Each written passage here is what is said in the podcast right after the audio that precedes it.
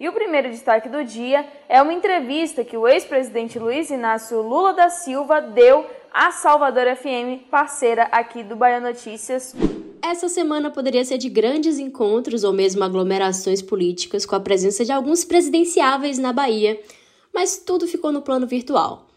Lula, Ciro Gomes e Dória participaram de diferentes programas de rádio locais e movimentaram as discussões sobre a eleição presidencial de 2022 e também sobre a política baiana.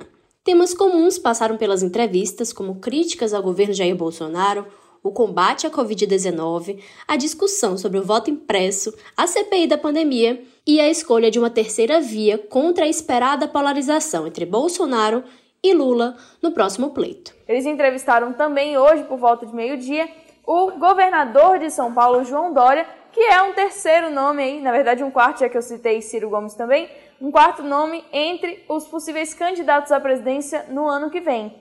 As pautas renderam e mexeram com os aliados e adversários dos políticos aqui no estado. E por isso, o episódio 85 do terceiro turno aborda a passagem virtual dos presidenciáveis aqui na Bahia.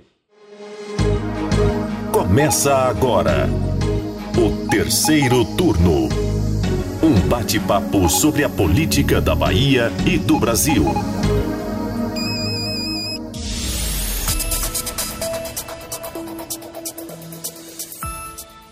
Eu sou Jade Coelho e comigo para a gravação remota do podcast de política do Bahia Notícias, as repórteres do site Ailma Teixeira. Oi, oi. E Mari Leal. Oi, meu povo. Bom, quando tem muita coisa acontecendo, muitos fatos, a gente costuma dizer no jornalismo que o dia tá quente, né?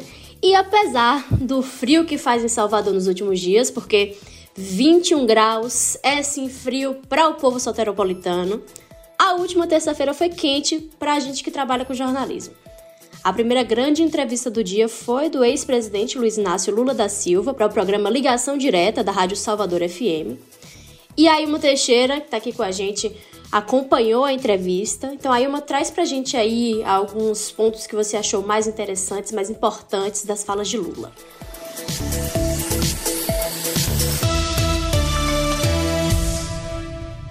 Jade foi coisa pra caramba, viu? E a gente já previa, porque todo mundo sabe, Lula fala muito, e por ser uma entrevista, né, com o presidenciável, da dimensão que ele tem, o pessoal da rádio fez um, foi um programa maior, uma hora e meia de entrevista, então nosso chefe Fernando Duarte escalou eu e Gabriel para ficar acompanhando o programa da Salvador FM. E aí Lula realmente falou sobre vários assuntos. Logo de cara, ele negou que seja pré-candidato oficialmente, pois disse que o PT decidiu que esse ano vai focar em pressionar o governo federal para acelerar a vacinação contra a Covid-19, para aumentar o valor do auxílio emergencial para 600 reais, conceder mais linhas de crédito, enfim. Mas é engraçado porque ele foi sempre tratado como pré-candidato Lula, o mesmo candidato Lula, quando não presidente, né? Que é o, o jeito mais comum de, de, se, de se referir a ele. Mas ele sempre respondia perguntas sobre seus planos de recuperação para o país, de governo. Então fica sempre ali a ideia de que de fato ele é candidato, não é segredo para ninguém.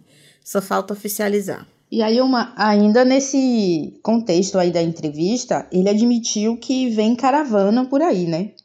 É importante a gente situar aqui que ele já tem feito alguns encontros, inclusive em Brasília, com figuras proeminentes da política nacional, e pretende realizar viagens pelo país numa reaproximação aí, um corpo a corpo com a população em si. É importante também aqui a gente lembrar que em 2017 ele também fez esse movimento, inclusive aqui no Nordeste, inclusive aqui na Bahia. Foi assim um movimento intenso mesmo na política à época.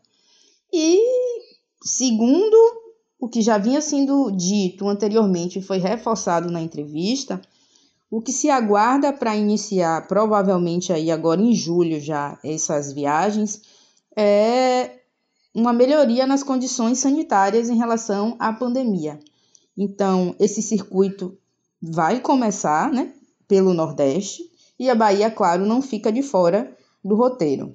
Alguns episódios atrás, a gente até comentou aqui no terceiro turno, né, sobre essa estratégia eleitoreira que está sendo adotada também por ACM Neto aqui na Bahia, de correr os quatro cantos aqui no estado, mas o Lula, no caso, vai correr pelo país, as regiões, e que os dois, né, a gente consegue apontar essa semelhança. Os dois não se dizem pré-candidatos, mas todo mundo sabe que sim serão candidatos em 2022.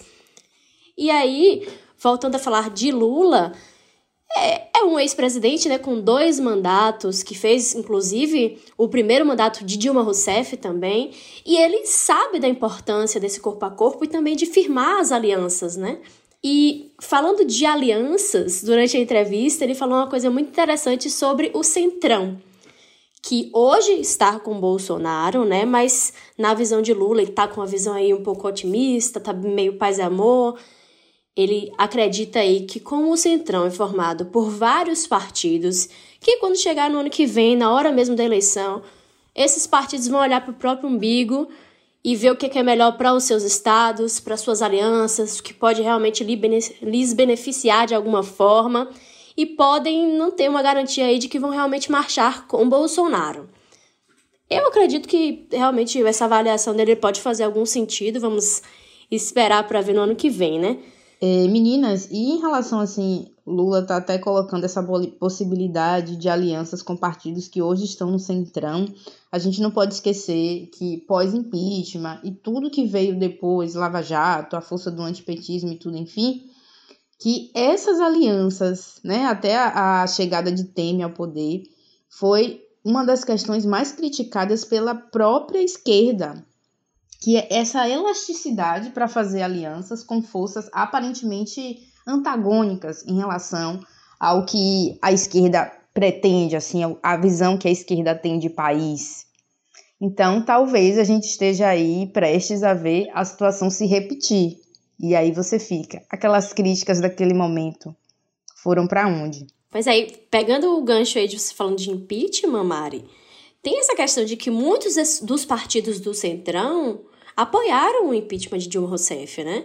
Só que Lula, sobre esse assunto, dizer que não tem rancor e que vê em 2022 a possibilidade dessas pessoas aí consertarem o, o erro nas palavras dele, né? Segundo ele, o momento é esse. E aí, ele citou um exemplo aqui da Bahia, que é o PP, que a gente sabe que é o partido do vice-governador João Leão, que há anos e há muitas eleições marcha com o PT aqui na Bahia e que apesar e que nacionalmente apoiou o impeachment de Dilma Rousseff. E que a gente sabe, tem Arthur Lira lá, presidente da Câmara, que teve, foi o candidato de Bolsonaro, e que hoje o PP nacionalmente é base e sustentação para o governo Bolsonaro. Então, eu quero ver no ano que vem como é que vai ficar isso aí. João Leão vai fazer o quê na hora de sentar ali e definir apoio? Como é que eles vão se comportar? Só reforçar que Leão é o vice-governador aqui, tá no, na base do governo. E no plano nacional, dentro do partido, ele é um dos vice-presidentes. Então, é uma conta difícil de fechar. Pois é, não sei se eu vejo o Leão virando as costas para o PT aqui na Bahia, não. Acho que ele vai continuar marchando com o PT aqui, né? Mantendo aí a, a aliança, a união. Pode ser difícil de fechar, mas eles dão conta. Estão aí até agora, entendeu? Aliados de todo mundo e não parece que isso vai mudar. Pelo menos aqui, Leão sempre quando fala, né, da próxima eleição, diz que quer manter essa aliança com o PT. O que ele pede, isso tem começado a crescer muito, é que haja uma mudança, uma alternância aí em relação à cabeça de chapa, para que não mais seja o PT a, a puxar esse bloco, mas também é uma questão a ser muito discutida daqui para o ano que vem. Agora, tudo que ele discursa no sentido de caminharem, de continuarem caminhando juntos.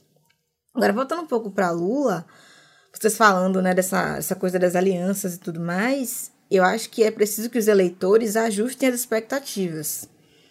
É, pesquisem, procurem o que querem, porque não, não parece que agora a gente vai ver uma situação como aquela eleição de Dilma e Aécio em 2014, em que ela deixou muito, muitos eleitores chateados quando venceu, né, e depois definiu aquele ministério, né, aquela equipe ali que não não era muito querida, não era o que seus eleitores esperavam, queriam ver num governo da petista, né? Então ela gerou muita decepção naquele momento. Mas Lula está anunciando desde já que o plano é fazer uma grande aliança. Então, esses partidos que estavam lá pelo impeachment, muitos que estão com o Bolsonaro hoje, né? O PT tá aí de boa, vem pra gente. que eles estão querendo se unir. O PT tá de portas abertas. É. É, aí uma, você citou aqui aquela a- ação do governo Dilma de tipo colocar o que seria na época o centrão para tipo é, funcionar como se fosse fiscal das ações, né? Naquela época. Mas o que é desagradar aos, apoia, aos apoiadores, né? Os apoiadores mais da esquerda do governo Dilma, Dilma trouxe para dentro do governo as raposas. Ela colocou água dentro do próprio barco. Ela trouxe os profissionais que operam a política e que depois aí foi re- realmente o grupo que viabilizou de fato o impeachment. Então, Lula tá realmente paz e amor. Vamos ver. Mas aí, até esse ponto todo da entrevista, né, foi tudo muito pacífico. Um momento em que eu posso dizer assim que ele pode ter mexido com alguns seus adversários, né, soltado uma provocação ou outra, foi quando ele falou da terceira via.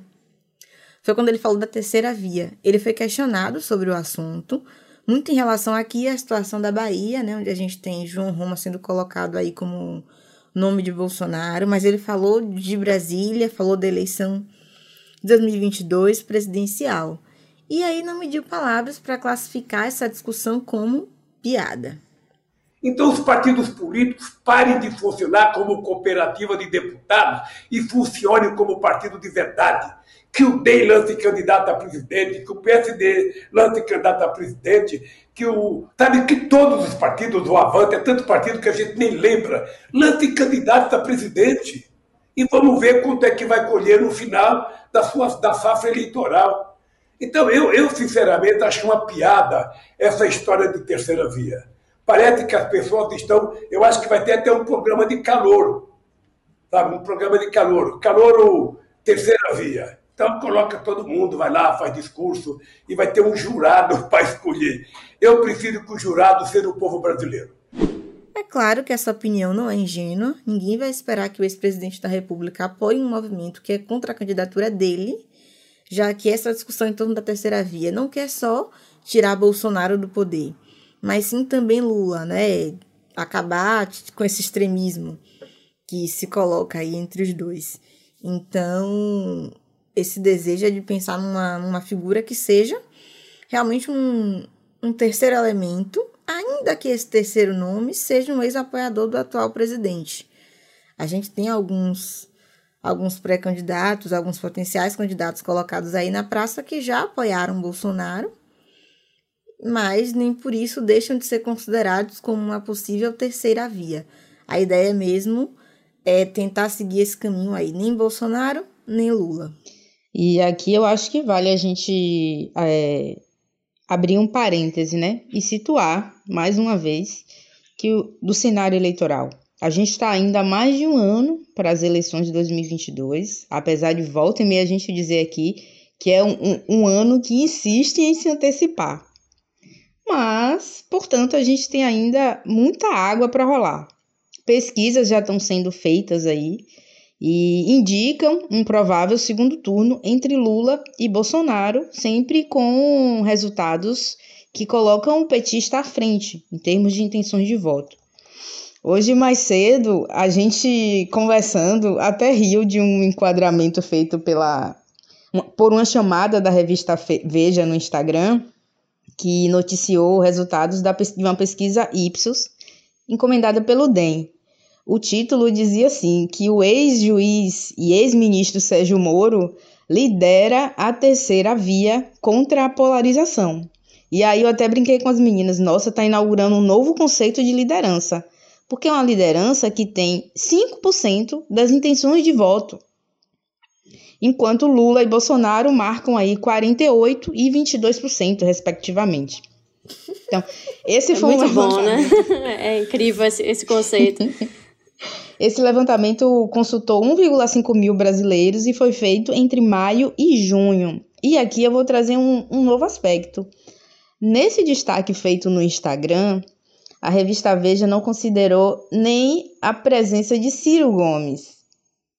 E essa semana também foi divulgada uma pesquisa CNI-MDA, que aparece Moro e Ciro empatados ali também nessa média aí de 5%. Claro, atrás de Bolsonaro e Lula. Lula continua aí nessa casa dos 40% e sempre à frente. Mas tivemos aí esse novo conceito de liderança. pois é, né? Essa liderança com 5% é muito bom. Mas seguindo, gente, falando ainda desses candidatos que se colocam aí como terceira via, né? Vamos falar de Ciro Gomes, que é pré-candidatíssimo à presidência pelo PDT e que na, na, pesquisa não ultrapassou Bolsonaro nem Lula, nem no Ceará, que a gente sabe que é o reduto político dele, né? Segundo aí um levantamento que saiu recentemente do Instituto Paraná Pesquisas. A pesquisa feita lá no Ceará entre os dias 25 e 29 de junho testou quatro cenários e todos deram Lula na liderança e Bolsonaro em segundo lugar. E Ciro amargou aí a terceira posição, pontuando no máximo 15,4% das intenções de voto, de um levantamento que teve 95% de grau de confiança e 2,5% de margem de erro. Então, a coisa para Ciro realmente não tá muito boa lá no Ceará, né? Imagina no resto do país. Mas aquela coisa, né? Não choca ninguém que Ciro, tendo em vista esses dados de intenção de voto, ele se mobilize aí para atacar os dois lados, né? Ele se bota aí como uma terceira via e reforça sempre que pode esse discurso anti-bolsonarista e antipetista. É, você está trazendo essas informações já em relação a Ciro, mas foi também resultado desse dia movimentado aqui de entrevistas na Bahia, uma fala do presidente do PDT, aqui do presidente do PDT estadual, o Félix Mendonça, que segundo ele é Lula e Bolsonaro que temem um segundo turno com, disputando com Ciro. Foi uma fala assim, não sei se vocês chegaram a acompanhar nas redes sociais, até do próprio Bahia Notícias, a, as reações, assim, gente tratando como piada, tipo assim, um descrédito em relação a essa fala foi o que é, mais apareceu ali como resultado dessa notícia. Mas quem acompanha as redes sociais de Ciro percebe o tom dos, dos vídeos, né?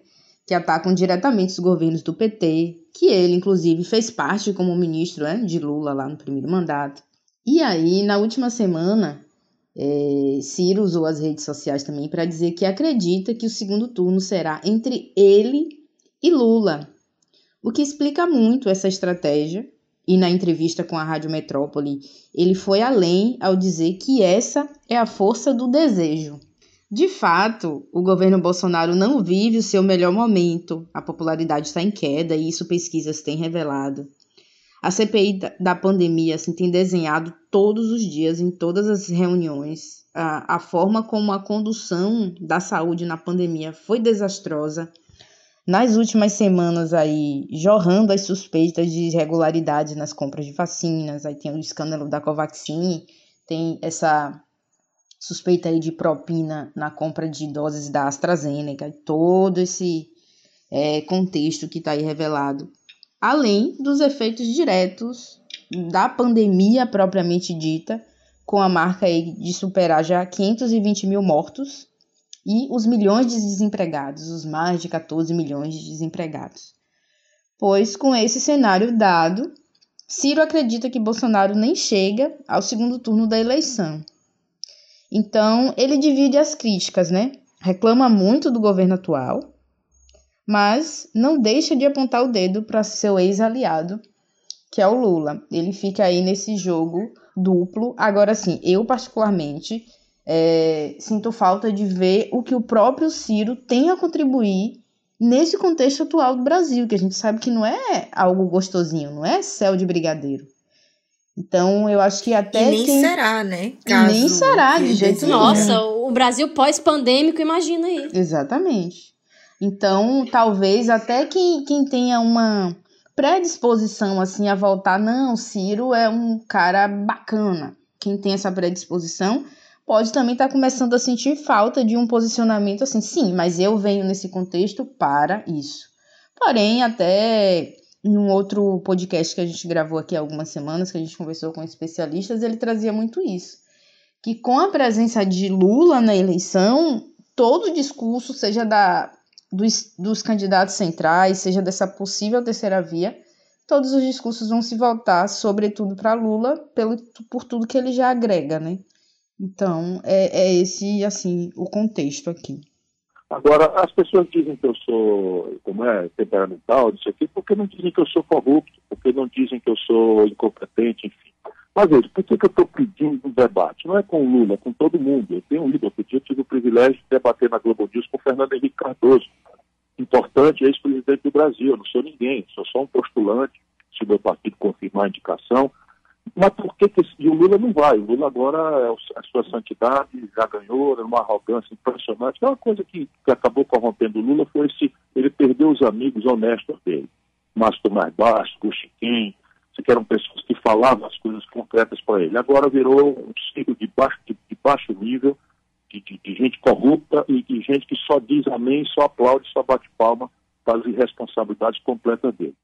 Agora sim, Mari, diferente de Ciro, que tem realmente feito embates diretos a Lula, Lula a gente não vê ele atacar muito Ciro, não. Assim, ele é questionado e tal, mas o foco dele mesmo é falar de Bolsonaro.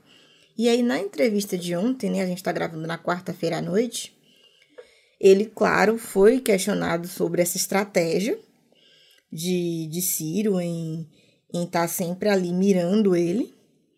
E aí deu uma alfinetadinha assim, de, comentando sobre o que ele acha desse, desse perfil, sobre o porquê, na avaliação dele, Ciro tem adotado esse caminho. Vale a gente ouvir aí o trechinho. Você sabe que quando eu era dirigente sindical, Marcelo, eu encontrava com a diretoria da Volkswagen, da Mercedes-Benz e da Ford, e eles ficavam se queixando por que, que eu xingava tanto as indústrias automobilísticas e não as outras. Eu dizia, porque vocês são as maiores. Obviamente que um candidato que está na situação que o Ciro Gomes está, ele fica olhando para frente e ele tem que atacar duas pessoas. Ele tem que atacar, sabe, o Bolsonaro e o Lula. Eu acho que ele comete um equívoco.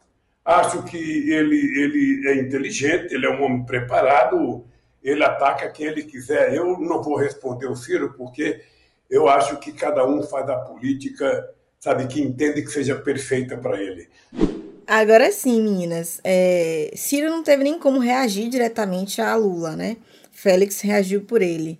Mas Dória reagiu, né, Jade? Ele falou com o Bahia Notícias no Ar, programa da Salvador FM também, um pouco mais tarde, já no fim da manhã. E aí, obviamente, os meninos repercutiram a entrevista de Lula, quando ele falou aí da terceira via como piada.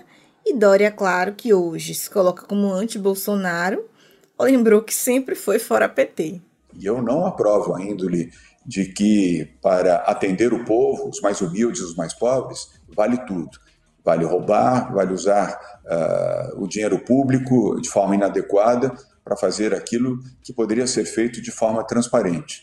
E também não vale uh, o extremismo de Bolsonaro, que, como negacionista, responde hoje pela morte de mais de 250 mil dos 525 mil brasileiros que perderam suas vidas. Então, temos uh, um campo uh, para oferecer aos brasileiros que não querem Lula nem Bolsonaro. E eu entendo que a melhor disputa é a disputa democrática, é o debate. Uh, e para o debate eu estarei pronto. Dória também estava um pouquinho naquele esquema paz e amor, dizendo que está aberto a conversar tanto com a esquerda quanto com a direita, mas isso não inclui Lula. Ele disse que com Lula ele não quer dialogar, ele quer disputar democraticamente. Só que antes disso ele ainda tem que passar pelas prévias do PSDB, né, para poder viabilizar aí se viabilizar como o nome do partido à presidência da República, que vai acontecer no fim deste ano. E também vale a gente citar aqui que essa disputa interna não tá assim das mais fáceis para ele, né? E aí, quando a gente chega à disputa externa, aí que a coisa realmente não está nada favorável. Porque recentemente ele se desentendeu com o ex-prefeito de Salvador e presidente nacional do DEM, vale a gente lembrar aqui, a CM Neto, naquela situação lá que Dória fez um convite para Rodrigo Garcia, que era do DEM, que é vice-governador de São Paulo, e Rodrigo Garcia aceitou o convite e se filiou ao PSDB. A Semineto, na época, fez umas declarações fortes, né? Disse que é, Dória tinha implodido qualquer chance de ter o Democratas no projeto político dele. Só que, na visão de Dória, ele minimizou a situação com a Semineto, disse que, na verdade, não foi um desentendimento, que foi uma questão política, normal da política, que a Semineto ficou aborrecido mas que ele tem certeza que no futuro eles vão superar isso, fez aí essa, esse discurso otimista, e ele diz também que está disposto a perdoar a CM Neto. Eu fiquei querendo saber se a CM Neto pediu perdão a Dória, né? Porque essa pergunta, na hora me fez essa pergunta. Imagina, eu queria, sabe, mandar um zap pra CM Neto aí. Vem, vem cá, o que, que você achou? Você me tá... responde, prefeito. Nunca mais ele respondeu a gente. Porque... Porque realmente, gente, eu não sei se ele pediu perdão, não. Inclusive, saiu uma matéria no Bahia Notícias nessa quarta-feira, de nosso colega Maurício Leite. Leiro. Ele falou com. É Bruno Leite. É Eduardo Leite. aqui. Eduardo Leite, Bruno Leite, a gente tá falando da Salvador FM, né? Mas é Maurício Leiro. então, saiu uma matéria de Maurício Leiro no Bahia Notícias nessa quarta-feira porque ele conversou com apoiadores do ex-prefeito de Salvador, que disseram que nada foi superado, viu? É, eles disseram, inclusive, que o encontro recente que Neto teve com o governador do Rio Grande do Sul, o tucano Eduardo Leite, que também é aventado aí como um possível nome do partido ao Planalto, foi justamente um indicativo de que o DEM não vai apoiar Dória. É, esses aliados de Neto culpam a condução desastrosa na forma como Dória filiou Garcia, né? A maneira como ele, entre aspas, tirou Garcia do DEM e levou para o PSDB, já pensando aí que se o plano dele der certo, ele for o candidato do PSDB à presidência da República, o governo de São Paulo ficará com o Tucano, Garcia, que é o vice-governador dele. Então ele filiou Rodrigo Garcia, mas isso não, não ficou legal. A maneira como isso aconteceu não agradou a CM Neto. E aí, na avaliação desses aliados, a culpa de Dória e sua condução desastrosa realmente acabou é, dificultando aí a relação dos dois, que eram amigos até então, né? Até esse episódio. Mas assim, isso é tópico para um outro episódio e até pela maneira como Dória se expressou ao longo do programa, acho que ninguém aqui duvida que eles possam futuramente se entender e ficar tudo bem, né? Deixa o tempo correr. É, mas de volta aí discussão sobre terceira via, tentaram estender o, o assunto para o cenário baiano durante a entrevista com Lula. Perguntaram sobre o ministro da Cidadania, o João Roma, que tem circulado muito aqui, né? E apontado como esse nome de Bolsonaro aqui no estado. Uma terceira opção, considerando aí tem, que se tem Wagner, o atual senador Jacques Wagner, pelo PT, e o ACM Neto pelo DEM disputando. Então Roma viria como essa terceira via e esse representante de Bolsonaro. Mas o ex-presidente não quis comentar muito, ele se limitou a exaltar as habilidades políticas do companheiro, do petista, né? É, e de informação, fica aqui o registro de que o centro costuma ser esmagado pela polarização. Essa é uma análise do sociólogo Joviniano Neto, eu conversei com ele semana passada, e ele fez assim uma análise um pouco histórica dessa relação de terceira via, quando que uma terceira via foi a escolha? É, do corpo da sociedade. E ele, e ele pontuou que apenas Fernando Collor foi eleito assim em 1989, né? Que chegou como um outsider derrubando a esquerda e os conservadores. E de lá para cá, o embate foi acirrado entre PT e PSDB, até que Bolsonaro tomou o espaço dos tucanos. E ninguém diz que Collor deu certo, né? não foi mesmo, um, não é um case de sucesso, né, gente? Que não não funcionou muito bem. Ah, uma dar certo aí já é um outro podcast, tá? Já é um outro episódio. É, até porque se a gente for parar pra ver a história, realmente, o que é que tá dando certo nesse Brasil, minha gente? eu acho que na política, muito pouca coisa. É, eu sou obrigada a concordar. Se brincar, a gente vai implodir a qualquer momento. Pois aí, olhando aí a série histórica, né? Será, gente, que Ciro Gomes vai quebrar isso em 2022? Ô Jade, eu acho que também aqui a gente tem que registrar que há algumas semanas é, veio à tona aí no, o noticiário que partidos também aí na proposta de centro-direita também têm se organizado para tentar construir uma terceira via. Então, 2022, pelo menos nesse momento aí, é essa corrida para ver quem se estabelece como essa terceira via é, possível, né? Possível e provável aí de tomar para si uma parte do eleitorado. Terceiro turno.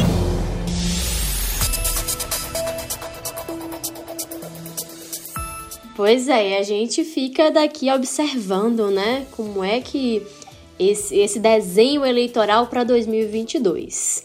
Mas o terceiro turno de hoje vai ficando por aqui. Muito obrigada, Mari e Ilma, pela parceria, pelo bate-papo aqui. Sempre muito bom estar com vocês. E o meu muitíssimo obrigada aos nossos ouvintes. Até a semana que vem. Um beijo, galera. A gente se vê, a gente se ouve na próxima sexta. Um super abraço, pessoal. Até mais. Nós estamos sempre muito interessadas em saber o que, que você achou do terceiro turno, então, por favor, manda o seu recado, seu comentário, seu elogio, sua crítica, usando a hashtag Terceiro Turno BN.